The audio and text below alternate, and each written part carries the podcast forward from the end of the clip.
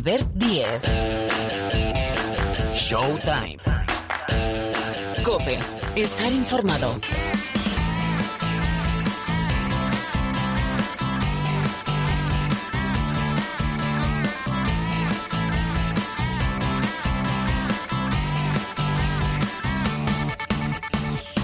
Hola, ¿qué tal? Bienvenidos, bienvenidas. Aquí estamos una semana más saliendo esta semana en miércoles. Aquí arranca el programa de baloncesto de la cadena Cope.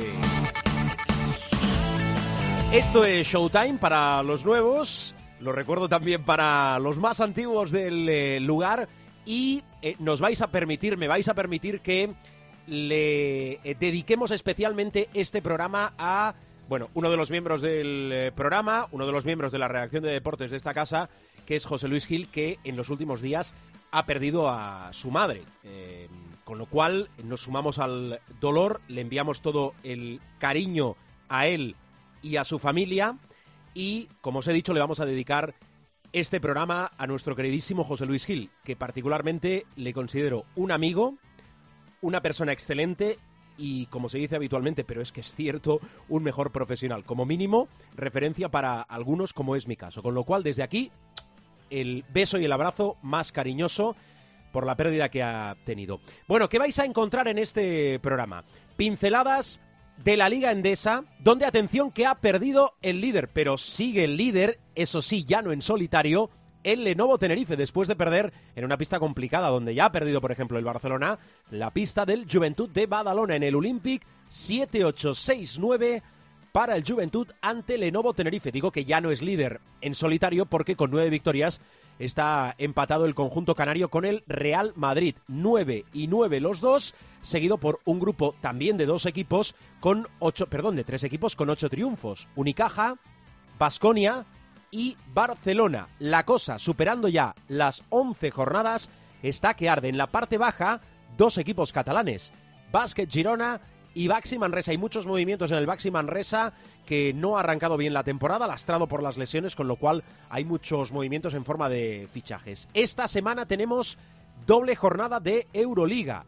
La número 13 ya ha arrancado con las victorias de Valencia en casa frente a Panathinaikos y del Real Madrid en la pista del Bayern de Múnich. Se completa la decimotercera jornada con el Mónaco-Barcelona. Es uno de los grandes partidos. Mónaco segundo contra Barcelona, un Barcelona irregular. Y tenemos otro gran partido entre Anadolu Efes y Basconia. Eso lo comentamos enseguida. En la NBA, bueno, vamos a preguntar, darle al F5 por Campazzo.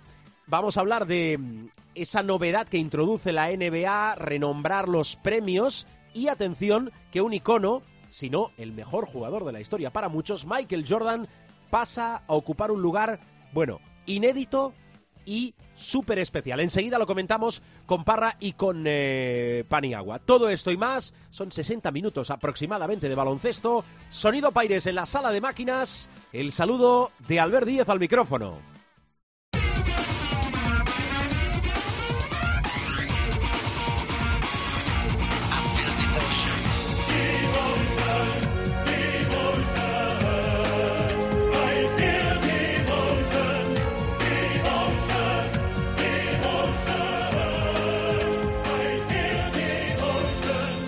He querido poner la, la original, digo la sintonía, el himno, la BSO original de la Euroliga, porque eh, a mí particularmente me parece, es que casi iba a decir una obra de arte, una magnífica creación de aquellas que eh, reconoces solo escuchando a qué se asimila.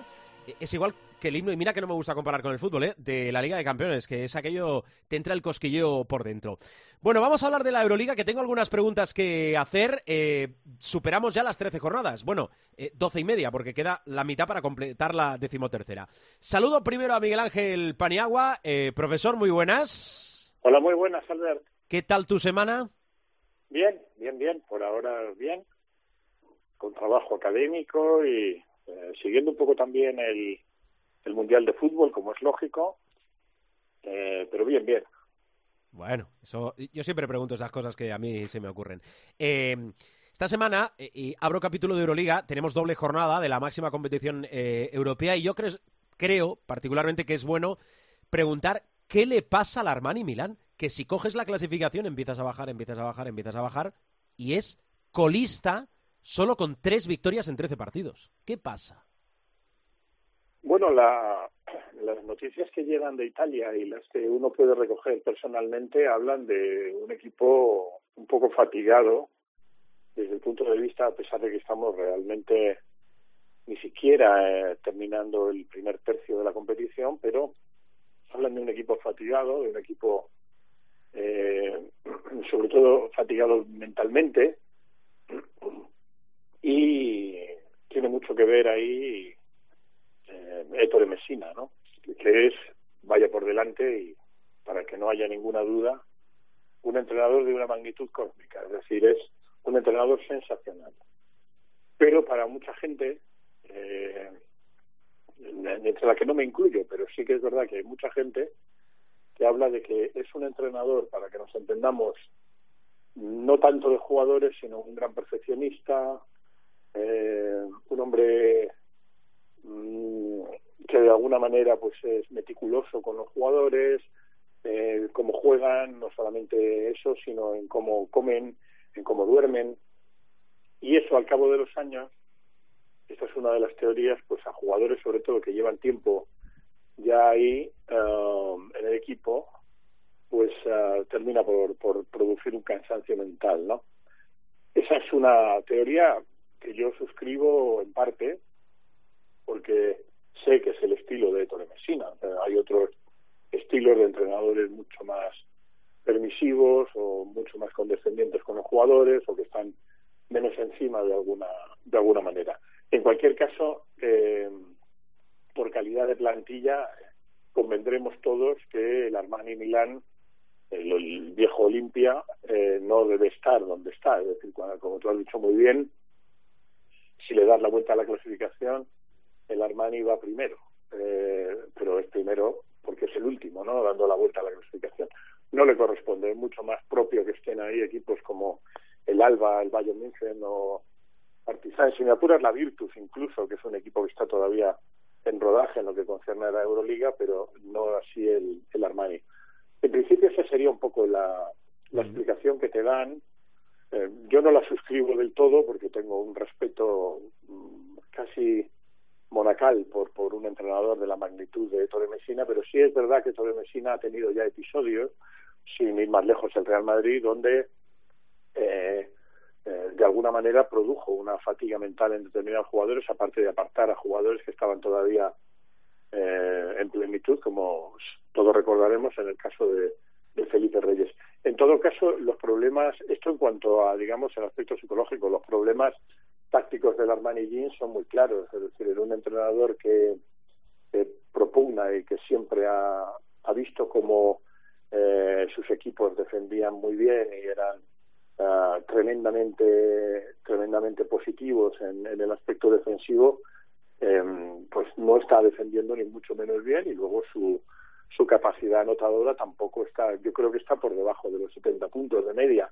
Eso si juegas a que te metan 58 o 60 está muy bien, pero si juegas a 70 puntos y te meten 80, pues es evidente que estás en una línea de fracaso. Yo diría que el principal problema que tiene es, primero, de, o sea, la calidad de los jugadores está fuera de duda. Ahí hay gente como, bueno, muy conocidos además, Landon Davis, Thomas, Pangos, yo que sé, Nicolò Meli, eh, Devon Hall también, no sé, Boyman, Gigi Datome, o sea, es una plantilla eh, muy compensada, pero desde el punto de vista de lo que se percibe de los partidos que yo le he visto al Armani que le habré visto como 8 o 9, eh, defienden, no defienden bien para el nivel que hay que defender en la Euroliga y su ataque está muy obtuso. Y es verdad que se ve un cansancio mental, en o sea, un lenguaje corporal de cansancio en los jugadores impropio de la época en la que estamos. Mm, ahora voy con la NBA. Eh,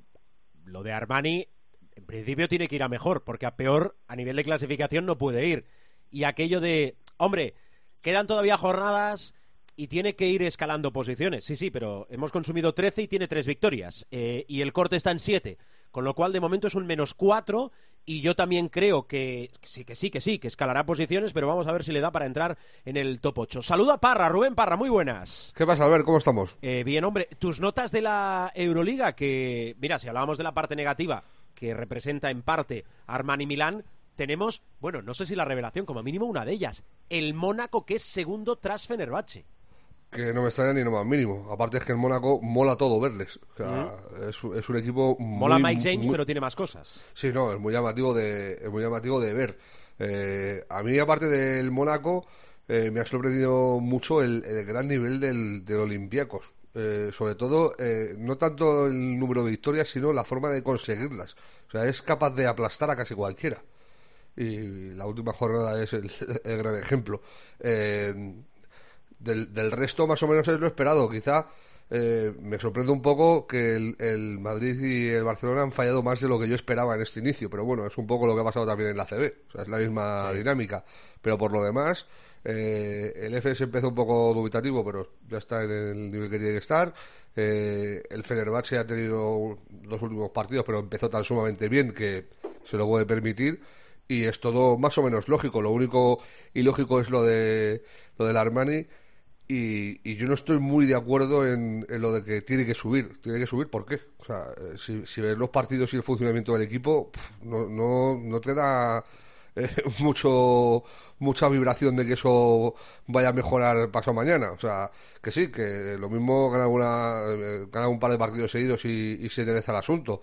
Pero a mí, vamos, si tuviera que apostarme un café con vosotros, yo diría que el Armani no se mete en playoff ni de coña. Mm, no sé si, a ver, subir tiene que subir porque más bajo no puede caer. Sí, ya, bueno. Mi, duda es si se mete en el top 8. Y yo creo que va, va, a subir porque tiene calidad y porque yo creo que si no va a fichar, si es que, hombre, mm, yo lo de Messina porque me parece que incluso forma parte, creo, del entramado directivo de, Armani, creo, eh, me parece ahora harto difícil que pueda saltar del banquillo.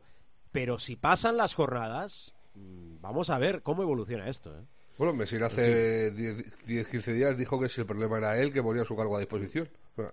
Bueno, veremos. Em, esto de la Euroliga, pinceladas del profe y de Parra. Os he recordado antes las eh, dos jornadas que tenemos esta semana, una ya en curso, la número 13, y la 14 entre el jueves y el viernes. Ahora aquí en Showtime, la NBA.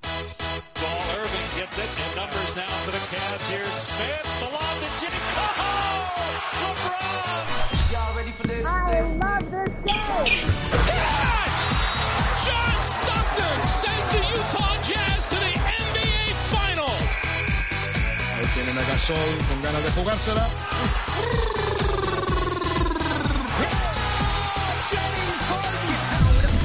Bueno, venimos de, partidazos, bien por rivalidad, bien porque en la pista han sido grandes partidos.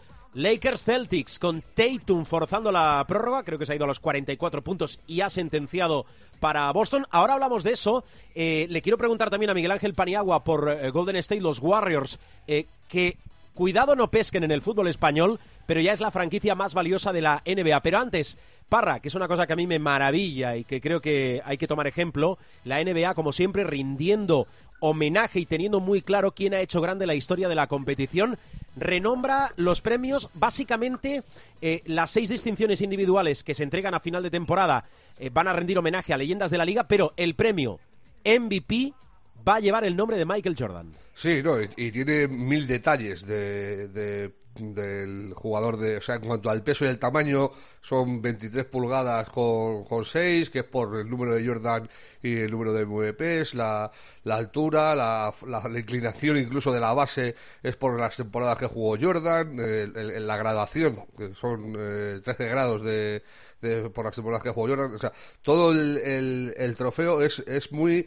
como lo de los anillos que se hace últimamente, que viene con mil detallitos de cuando ganaron los Warriors, pues que es la, el, el, título X de Curry, que es no sé qué, que es el, puente de la bahía, no sé qué, no sé cuánto, pues esto igual lo han hecho con los trofeos y el MVP lleva el nombre de, Jordan, no sé, no sé muy bien por qué, porque ¿qué ha hecho Jordan? Para que, pues, pues, pues, eso, eh, tiene mil detalles que, atestiguan que, o sea, que hacen homenaje a lo que fue la carrera de, de Michael. Yo estoy bastante de acuerdo con los premios en general, los nombres que han elegido, y el único que me chirría es el de Michael.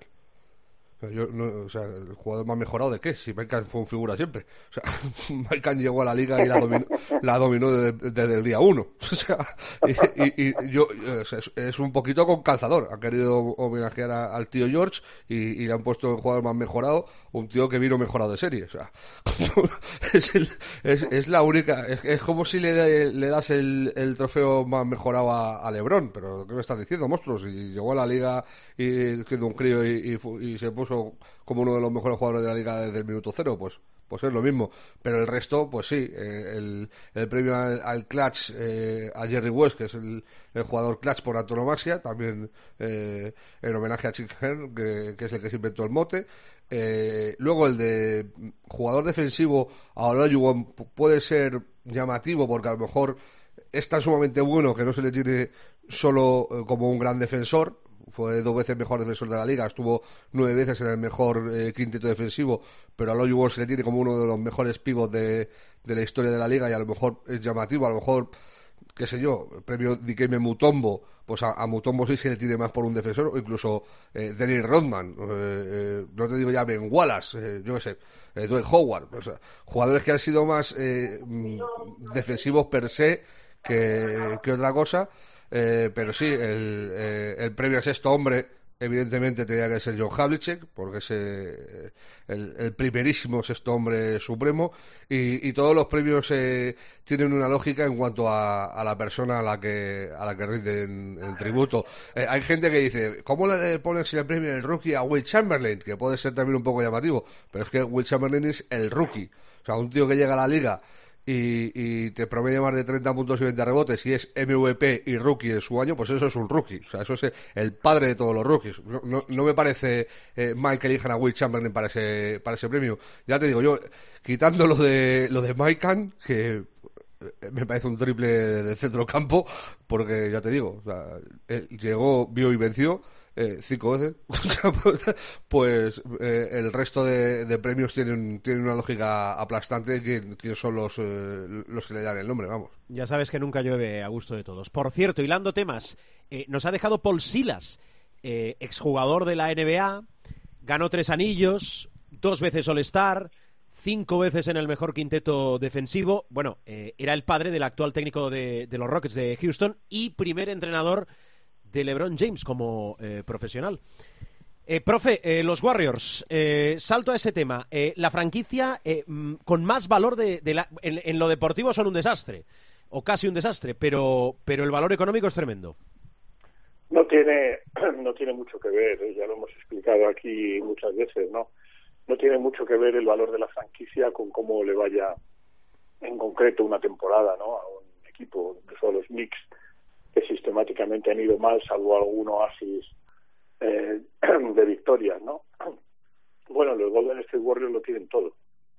Si tienen uh, la ciudad, eh, Oakland y luego San Francisco, esa ciudad tiene un potencial económico bestial. Ahora mismo, eh, con 100.000 dólares de ingresos anuales, cualificas para una vivienda de protección oficial. Decir, aquello es una locura. La franquicia eh, tiene una revalorización bestial desde, bueno, desde el año 2003, que es cuando se conciben las primeras estadísticas. En el año 2003 te podías comprar, si tenías dinero, claro, eh, la franquicia de los Golden State Warriors por menos de 175 millones de dólares. Y luego eh, ha habido dos temporadas la 20 y la 21, donde el precio de la franquicia ha subido de manera exponencial. Te digo esto de memoria porque la hemos estudiado ayer precisamente en la universidad. Mira. Es decir, eh, en el año 2019 tiene una subida de 400 millones de valor, de 3,1 a 3,5, pero ya en el año 2000 coincide con los años de bonanza, eh, deportiva también, sube de 3.500 a 4.300, que es una pasada, 800 millones de dólares de golpe. En la 21 sube de 4.300 a 5.600, que estamos hablando de 1,3 billones o 1.300 millones de dólares. Y, y entre la 21 y la 22 ha subido 1.400 millones de dólares. Es decir, el crecimiento es brutal. ¿Por qué? Pues porque tiene la ciudad, altísimo poder económico eh, en toda la zona de la bahía y ya no digamos Palo Alto y la zona donde se concentra Silicon Valley con gente que es mil millonaria en, temas informáticos y tal. Uh, es una franquicia ganadora, a pesar de que efectivamente este año no le va tan bien y tal, pero es la vigente campeona.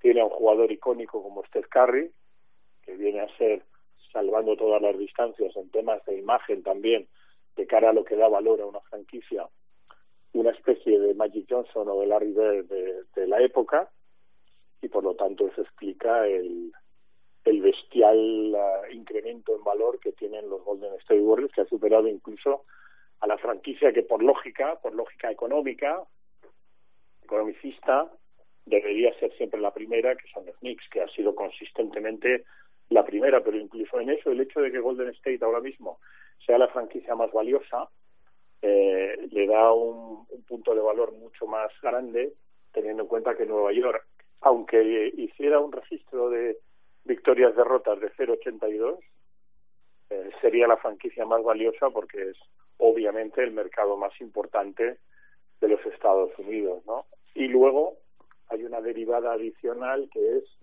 lo que puede llegar a costar entrar en la fraternidad de la NBA, cómo eh, se llega a ampliar esto a 32 equipos. Eh, ya lo hemos dicho repetidas veces, Seattle casi seguro y la cosa va a estar entre Las Vegas y México City, parece ser, Ciudad de México.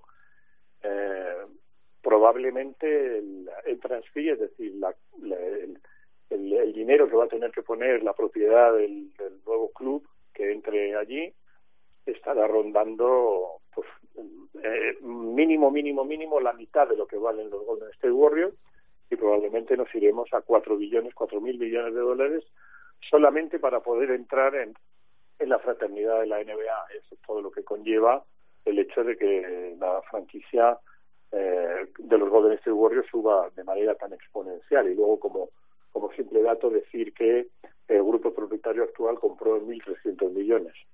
Eh, el pelotazo es eh, monumental, como, o sea, no hay un pelotazo histórico en el mundo del deporte eh, que suponga tanto en tan poco tiempo, porque muchas veces se dice, bueno, Jerry Jones compró los Dallas Cowboys, sí, pero lo compró en los, en los años 70, ¿no? Pero esta gente lo compró en el año 15 o 14 por un valor aproximado de 1,1 1,2 millones de, billones de dólares, 1.200 millones de dólares, y ahora mismo lo pueden vender si quieren en 7.000 millones. O sea, mm.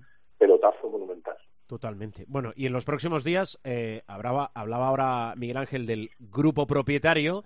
Cuando hablamos de, de que puede tirar sus redes la NBA, eh, los Warriors, sobre algún equipo de fútbol, que es el español de Barcelona, los próximos días eh, va, a haber, va a haber novedades in situ en la ciudad con eh, un viaje de parte de, de los propietarios, sino ejecutivos de, de los Warriors a, a Barcelona.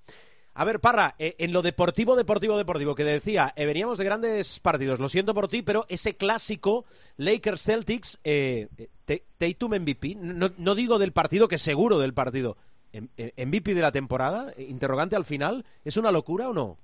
No es una locura, pero es que va a ser complicado elegir el MVP este año. Complicado, complicadete. O sea, eh, yo entiendo que los Thunder son tan lamentables que pensar en Shai Gilgeous Alexander como MVP se nos va un poco de presupuesto, pero la temporada del chaval es de, eh, MVP. La temporada de Doncic es de MVP. La temporada de Anteto es de MVP. Eh, la temporada de Embiid desde que ha vuelto de lesión y antes de, lesionarse es de eh, MVP. Embiid, por cierto, está promediando 39 puntos en diciembre. O sea, es, que estamos hablando de, de una playa de, de, de, jugadores que pueden ser MVP perfectamente que se va a hacer complicadete. Bueno, eh, eh, Curry eh, ha tenido días malos y, los Warriors están como están, que por cierto, hacen muy poco honor a su nombre cuando juegan fuera de casa. O sea, son guerreros lo justo. O sea, eh, los Warriors fuera de casa este año son unas madres de mucho cuidado. Pero está complicado, pero que, que, que suene para MVP me parece justo y necesario. O sea, la temporada que está haciendo el, el Colegi es, es, es muy llamativa, pero eh, ya te digo, eh, va eh, en consonancia con la de otros cuatro o cinco jugadores que perfectamente pueden optar a, ese premio. Mm, bueno, está bien. ¿Qué más partidos destacamos de, de los últimos días, de, de, la última semana? Lo de Milwaukee con Golden State, por ser Milwaukee y por ser Golden State y los Warriors, tal y como están, yo creo que come aparte, pero bueno.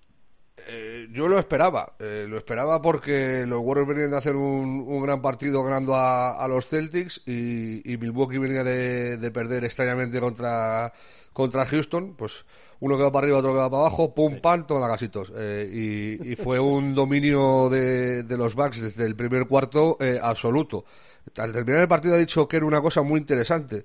lo malo de que te tiren treinta y pico tiros libres no es que te tiren eh, treinta y pico tiros libres, es que siempre atacas sobre una defensa formada y es una verdad eh, impepinable. O sea, cuando tú concedes tantísimos tiros libres, no solo le estás dando una ventaja de anotación eh, al equipo rival, sino que te estás complicando tú la vida porque tienes que enfrentar siempre una defensa que está formada, no tienes posibilidad de correr ni de, ni de sorprender eh, y, por ahí los Warriors tienen un problema eh, bastante, bastante manifiesto.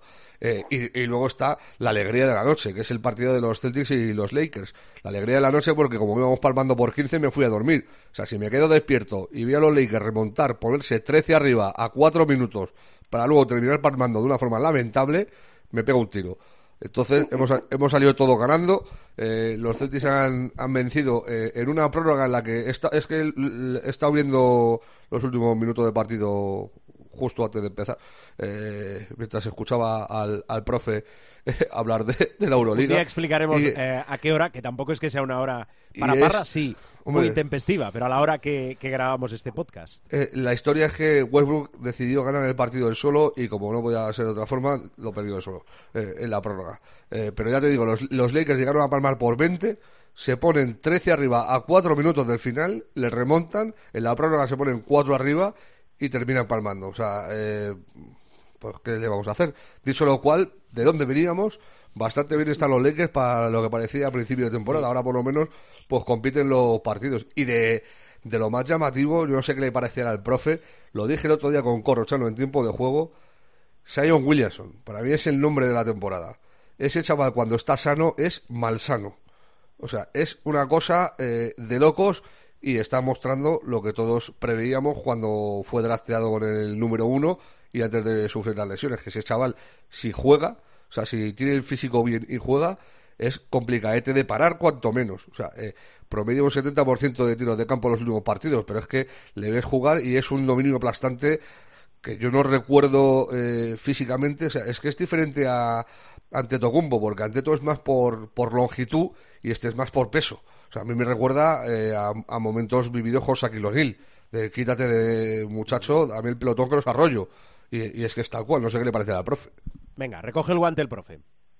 Bueno, Sion Williamson era y es la, uh, uno de los uh, uno de los jugadores, digamos que es la promesa, ¿no? Que estaba por venir y es un jugador que en su peso, pues, no olvidemos que tiene el peso controlado incluso por contrato, ¿eh? En su peso y bien físicamente es un jugador eh, monumental, es un jugador con un físico portentoso, con una capacidad eh, versátil también impropia de un jugador de tanto peso. Eh, es un jugador fundamental, ¿no? Eh, ya no solamente para su propio equipo, sino también para el espectáculo de la NBA, ¿no? Tenemos, uh, yo creo que un grupo de jugadores ahora espectacular en cuanto a calidad. Yanis es un prodigio, Luca por supuesto, cada uno en su estilo. Ya Morán se acerca más al estilo físico de Yanis y es otro espectáculo y Sion está también en el lado de los físicos, pero tiene una cosa que es muy notoria, ¿no? Y que ya se la vimos en el, en el poquito tiempo que estuvo en el baloncesto universitario, que es que es un jugador inteligente. Eh, su posición habitual es de ala pivot, pero puede jugar en, y además con un peso excesivo eh, en relación a su altura, no creo que llegue a los dos metros, le da 6-7, pero yo creo que está por debajo de los dos metros, estará en metro 99, 98, casi 130 kilos de peso y, y la verdad es que se mueve em, de manera increíble, repito, en esa, en esa línea de peso, cuando ha llegado a subir a 140, 145 kilos, eh, claro, pierde pierde toda su versatilidad y toda su capacidad. Pero es un jugador, pues precisamente por esa relación entre altura, peso, movilidad, que es impropia, porque tú dirías, bueno, un jugador de 1,99 con 130 kilos de peso eh, es un tío gordo. No, eh, es un tío que en ese peso es capaz de jugar, de correr, de moverse eh, de una manera increíble. Eh, y en ese sentido favorece muchísimo a, su equipo, obviamente, a los Pelicans, que ahora mismo son un equipo que lleva eh, un camino sensacional en cuanto a en cuanto a victorias, ¿no? Y, y creo que es un jugador fundamental para lo que pretende también la NBA, que es promocionar cuantos más jugadores estelares pueda. Eh, ya no estamos tanto en la proyección de uno como eran los tiempos de Michael Jordan, sino luego pasamos a una proyección de dos mega estrellas como era la época de, de LeBron y del difunto Kobe Bryant, esa dualidad que había y, por supuesto, si nos retrotraemos, pues Michael Jordan y esto, perdón, Magic Johnson y Larry Bird, luego Michael Jordan fue el ejército de uno, es decir, él, él acaparaba toda la atención y ahora la NBA lo que pretende es tener cuantas más estrellas eh, y cuantos más iconos, por así decirlo posible, y Sion se puede apuntar perfectamente a, a ese pelotón de élite a la espera, claro, de, del unicornio Huemanaya que, que sigue el angelito haciendo virguerías en, en la liga, ¿no? En su liga local. Mm. Entonces, a, mí, a mí me parece una gran noticia que Sion Williamson vuelva. Las ha pasado canutas con lesiones, siempre derivadas de sus problemas de sobrepeso, pero en su peso y mentalmente libre es un jugadorazo. Mm. Hay una cosa llamativa y es que los dos primeros del oeste eh, son equipos con españoles. Están empatados los Pelicans después de perder anoche en Utah, eh, son primeros con 18-9 y segundos los Grizzlies de Aldama, que sigue realizando partidos increíbles, es, ahora saliendo del banquillo, pero el otro día, por ejemplo, 16 puntos con buenos porcentajes y siendo muy importante la, la rotación en un día que no estaba ya Morán y siendo muy importante la victoria contra Atlanta. 18-9 para los dos. Si a mí me dices a principio de temporada que los Pelicans van a estar liderando el oeste, te digo que ha fumado y la verdad es que están ahí por méritos propios. Eh, vienen de ganarle, quitando la derrota de anoche con Utah, vienen de ganarle dos partidos a los Suns.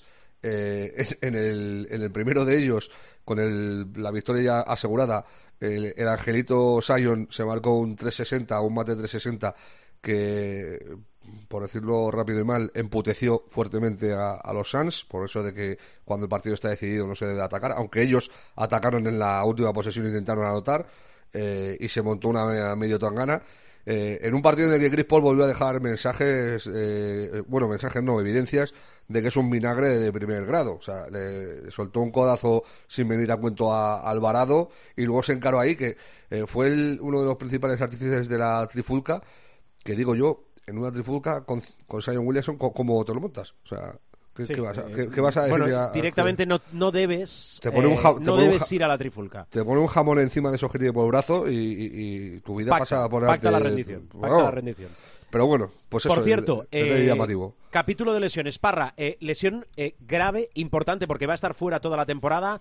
El número uno del draft de 2021, el jugador de los Pistons, Kate Cunningham, creo que es una lesión en la espinilla de la pierna izquierda que ya arrastraba molestias y al final le llevan al quirófano. Sí, van a tener que, que operarle y es eh, lesión que acaba con la temporada de, de, Kate, que me parece llamativo también, lo, lo dije otro día en Twitter, la mala suerte que están teniendo los chavales de, de elecciones altas de, del draft. Eh, el número uno de este año no lo vamos a ver never ever eh, en toda la temporada, Chet Holgren, y, y ahora cae el uno del, del año pasado por no hablar de la que de la que está pasando eh, la Melo Ball también eh, y, y, hay eh, muchos casos de jugadores que han sido elecciones altas no voy a ir ya a, a Markel Fultz que lleva una carrera al pobre que eh, con más oscuros que claros, precisamente por el, por el tema de las lesiones, pero en los últimos años las primeras, eh, las primeras selecciones de, del draft están teniendo muy mala fortuna y es una pena porque es un chaval de, de muchísimo talento. Esperemos que se recupere bien.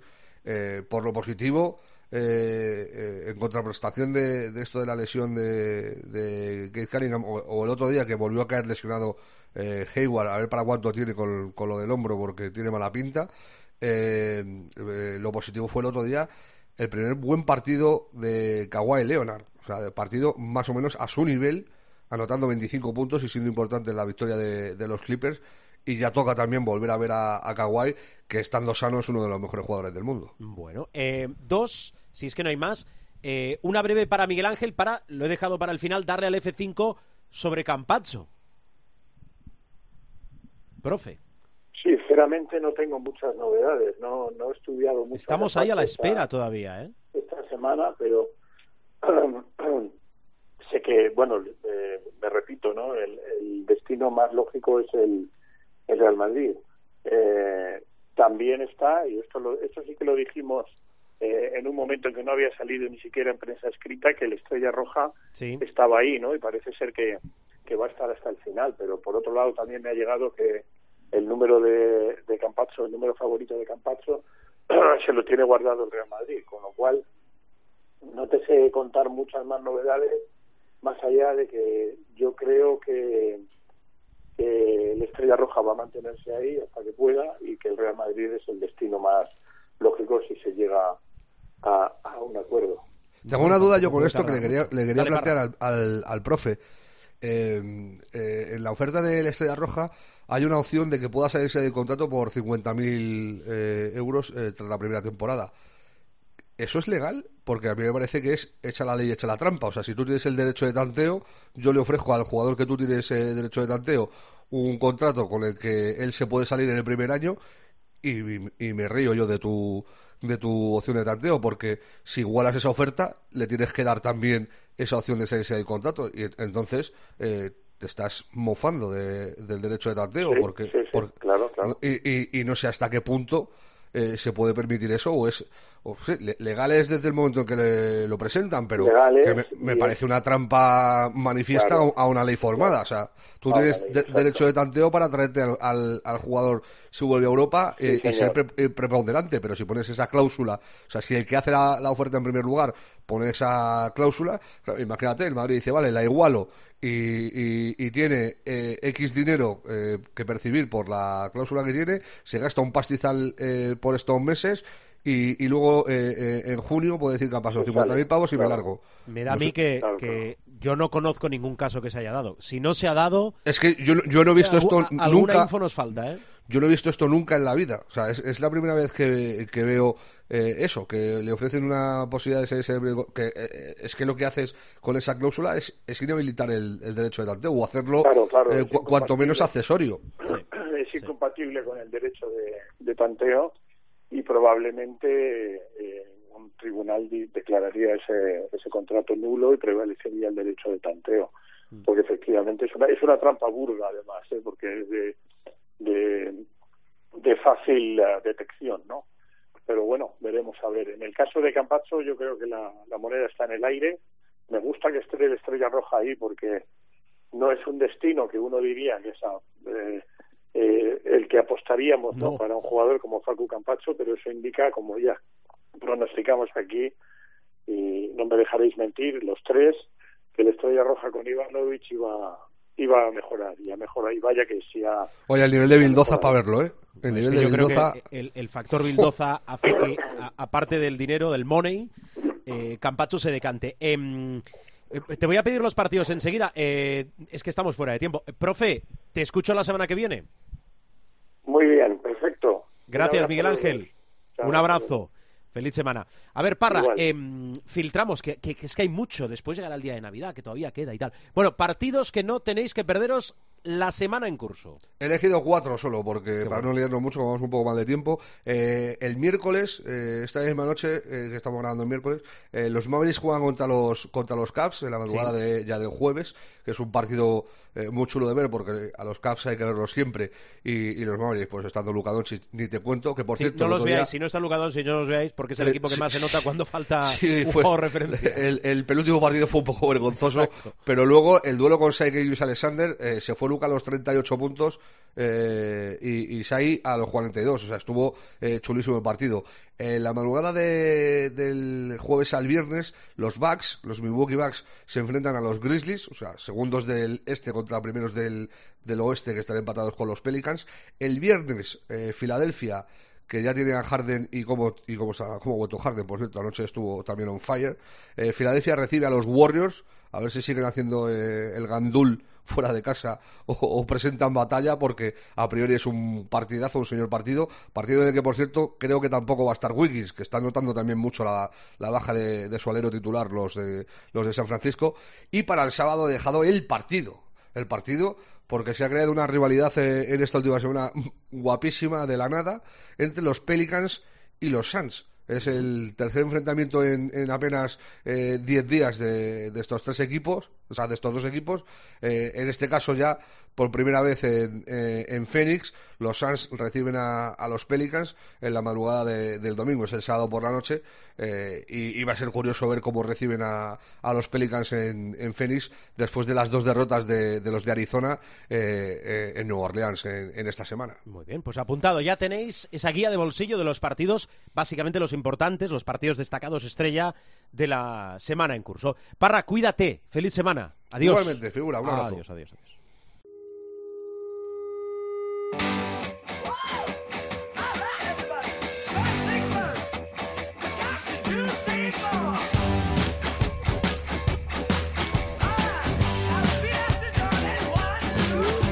Vamos, mejor dicho, nos vamos, bajamos la persiana del capítulo de esta semana.